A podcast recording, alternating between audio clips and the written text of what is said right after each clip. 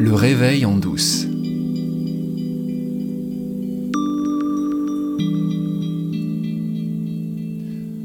Alan Watts, dont je parle souvent, c'est cet immense philosophe anglais du XXe siècle. Il est mort en 1973, qui a fait le pont entre les spiritualités orientales et l'Occident, entre autres.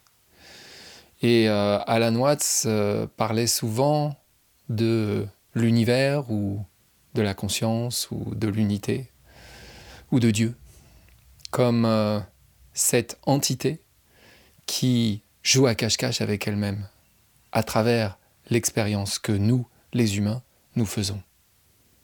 Dieu joue à cache-cache avec lui-même à travers cette localisation que tu es, que je suis. En tant qu'humain, tu es Dieu lui-même qui se cherche et qui se trouve dans ce jeu que l'hindouisme appelle en sanskrit lila. Lila, c'est le jeu de la divinité qui se cache derrière les apparences de ce monde des phénomènes. Et ce sujet, c'est l'objet d'une conversation récente que Rupert Spira, dont je vous parle depuis plusieurs épisodes, a eu avec le neuroscientifique libanais Tony Nader, Tony Nader, c'est un des experts mondiaux de la méditation transcendantale et de son enseignement.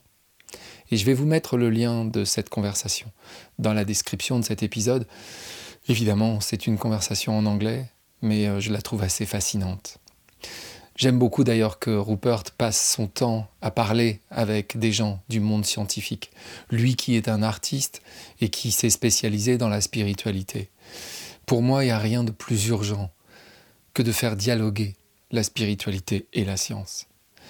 Parce que comme dit l'acteur Rain Wilson, que vous connaissez peut-être si vous avez regardé la série The Office, ou encore Six Feet Under dans les années 2000, Rain Wilson, il vient de sortir un livre qui s'appelle Soul Boom, le boom de l'âme, et il n'arrête pas de citer cette phrase très célèbre de Pierre Teilhard de Chardin, ce jésuite euh, qui était lui-même un scientifique, qui était un paléontologue directeur de recherche au CNRS, il disait Nous ne sommes pas des êtres humains qui vivent une expérience spirituelle. Nous sommes des êtres spirituels qui vivent une expérience humaine. Comment est-ce qu'on peut comprendre ça? Et surtout comment est-ce qu'on peut vivre ça? Comment on peut transposer ça, cette idée que nous sommes des êtres spirituels, dans la vie de tous les jours?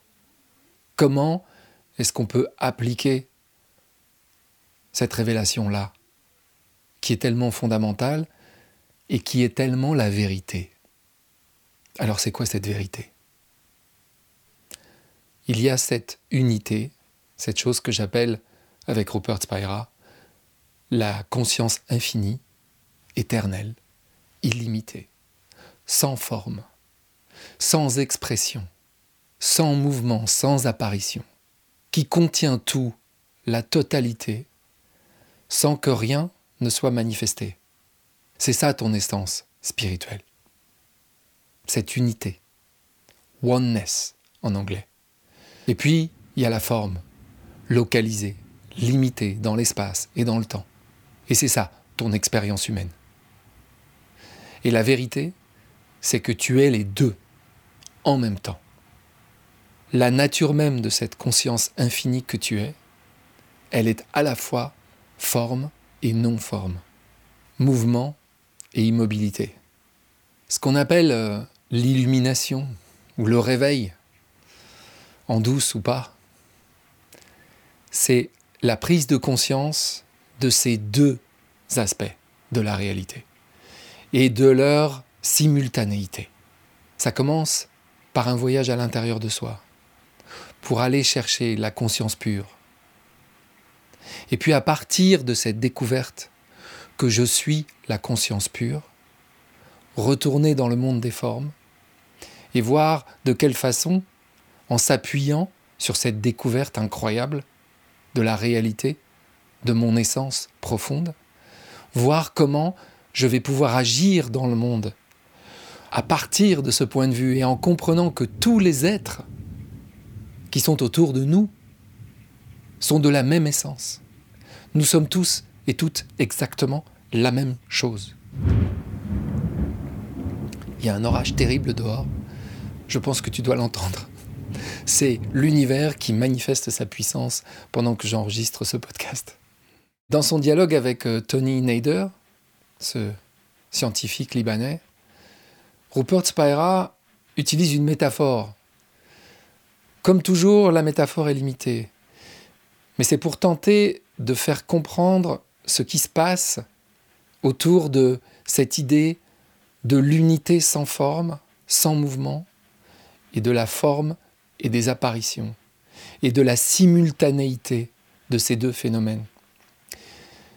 La conversation a lieu sur Zoom, donc par ordinateur interposé. À un moment, Rupert Spira dit à Tony Nader Regarde, regarde ma tête sur ton écran. Est-ce qu'elle bouge? Et évidemment, Tony Nader répond Ben oui. Donc il y a du mouvement. Maintenant, regarde ton écran dans lequel ma tête apparaît. Est-ce qu'il bouge? Ben non, l'écran il bouge pas. Et pourtant, ma tête et l'écran, ce sont la même chose. Or, on a à la fois le mouvement et l'immobilité. Ne fais pas fonctionner ton esprit pour essayer de dégommer cette métaphore. Essaye de comprendre ce vers quoi elle pointe. L'esprit humain, limité, fini, ne peut pas appréhender l'idée que ce soit compatible simultanément. Mais avec cette métaphore très simple, Rupert Spira, pointe vers la vérité qui est cachée derrière. Et pour surenchérir sur Rupert, Tony Nader évoque autre chose. D'abord, il dit que dans l'état actuel de la connaissance scientifique, si on considère la cosmologie et la physique, les scientifiques aujourd'hui, ils en viennent à dire que l'énergie totale de l'univers est nulle, et qu'en fait il n'y a rien. Or, évidemment, nous faisons l'expérience de quelque chose. Comment c'est possible? C'est l'idée d'un équilibre parfait. C'est l'idée qu'à un moment, la conscience infinie, pour se manifester, elle génère un plus et un moins. Et d'un seul coup, une dynamique s'enclenche. Et cette dynamique, elle est basée sur l'équilibre parfait entre le plus et le moins. On sait très bien qu'on ne peut pas créer une charge positive sans immédiatement créer la charge négative qui lui correspond. Le monde des formes est un monde d'opposition parfaite, où tout s'équilibre au point que si on remettait tout ensemble, on obtiendrait zéro. Et pour pousser la métaphore euh, encore un peu plus loin, Tony Snyder, il évoque euh, ce phénomène et, cette découverte récente, qui maintenant trouve des applications euh, dans la vie de tous les jours, c'est ce qu'on appelle noise cancellation en anglais. En français, on appelle ça le contrôle actif du bruit. C'est ANC.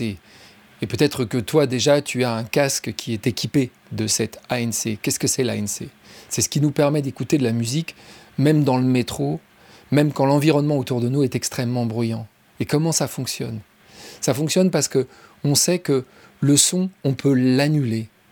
Pour pouvoir annuler un son, il suffit d'analyser sa fréquence et de générer un son qu'on appelle en opposition de phase parfaite avec le son qui est perçu.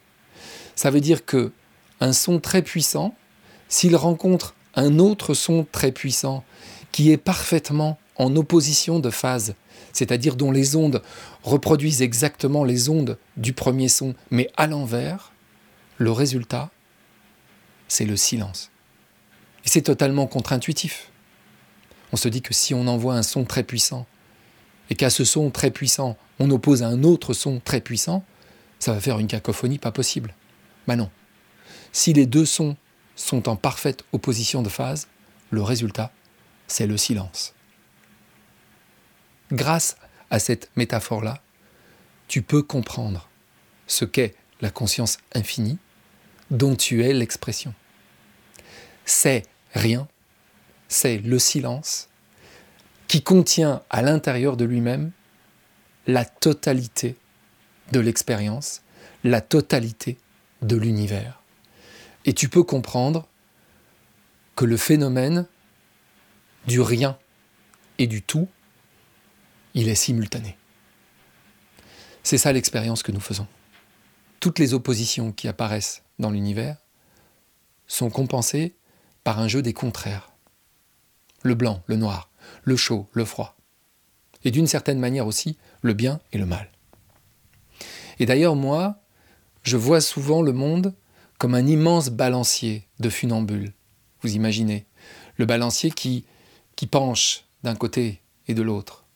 Quand il m'arrive des choses sombres, noires, tristes, je sais que je suis à un bout d'un balancier et que de l'autre côté, une charge exactement équivalente compense ce que je suis en train de vivre. Que ce soit à l'intérieur de ma vie à moi ou dans l'univers en général. L'univers est fondé sur cet équilibre et cet équilibre, il est absolument indestructible. Chaque fois que tu vois du plus, il faut que tu penses qu'il y a du moins. Et inversement. Et lire l'actualité, lire le monde à travers cette grille, en pensant, en imaginant ce balancier, change complètement la perception qu'on en a. Ça nous éloigne de toute cette tentation, de la déploration, du fait que le monde va si mal, que c'est la crise, etc. Non. Ce que l'on voit quand on focalise sur la partie qui penche vers le bas du balancier, ce n'est pas la totalité. Il faut continuer de penser, d'imaginer ce qu'il y a à l'autre bout. Et à l'autre bout, il y a l'exacte compensation en bien si c'est du mal, en chaud si c'est du froid, en noir si c'est du blanc, et inversement. Si tu parviens à te souvenir, moment après moment, de cette réalité-là, si à travers l'introspection, tu t'es rencontré toi-même comme conscience, pure conscience, comme j'en ai parlé la semaine dernière et les semaines qui précédaient, ta manière d'interagir dans le monde va en être complètement affectée. Forcément. Parce que tu vas être débarrassé de la peur, tu vas être débarrassé de l'anxiété, tout ce qui peut générer dans ton expérience de la souffrance. Ça va pas forcément te guérir de la douleur. La douleur, elle fait partie du monde des formes. Mais la souffrance, c'est-à-dire ce que tu penses de ta douleur, elle, elle va être éliminée par cette découverte, par cette révélation de ta nature profonde. Tous ceux qu'on appelle à tort les grands esprits, on pourrait se contenter de dire les esprits éveillés, qui ont foulé cette terre comme toi tu la foules. Tout cela, ils ont vu leur nature profonde. Et à partir de cette vision, ils ont su traverser des tempêtes dantesques dans leur vie. Que ce soit Jésus, que ce soit le Bouddha, que ce soit euh, plus proche de nous, euh, François d'Assise, ou Rumi, ou encore au XXe siècle Gandhi, Mère Teresa, Don Elder Camara, choisis ton héros. Tout cela, ils ont traversé des tempêtes, tout en étant capables de répandre leur amour dans le monde, parce que ils avaient vu de quoi ils étaient faits vraiment. Et toi aussi, tu as accès à ça. On n'a pas besoin d'être, entre guillemets, un grand homme ou de vivre des circonstances exceptionnelles pour voir ça. On est tous la même chose à égalité. Exactement à égalité. Si tu parviens à avoir cet équilibre indestructible que rien ne peut déstabiliser, de ce point de vue éclairé, tu vas pouvoir faire briller ta lumière sur le monde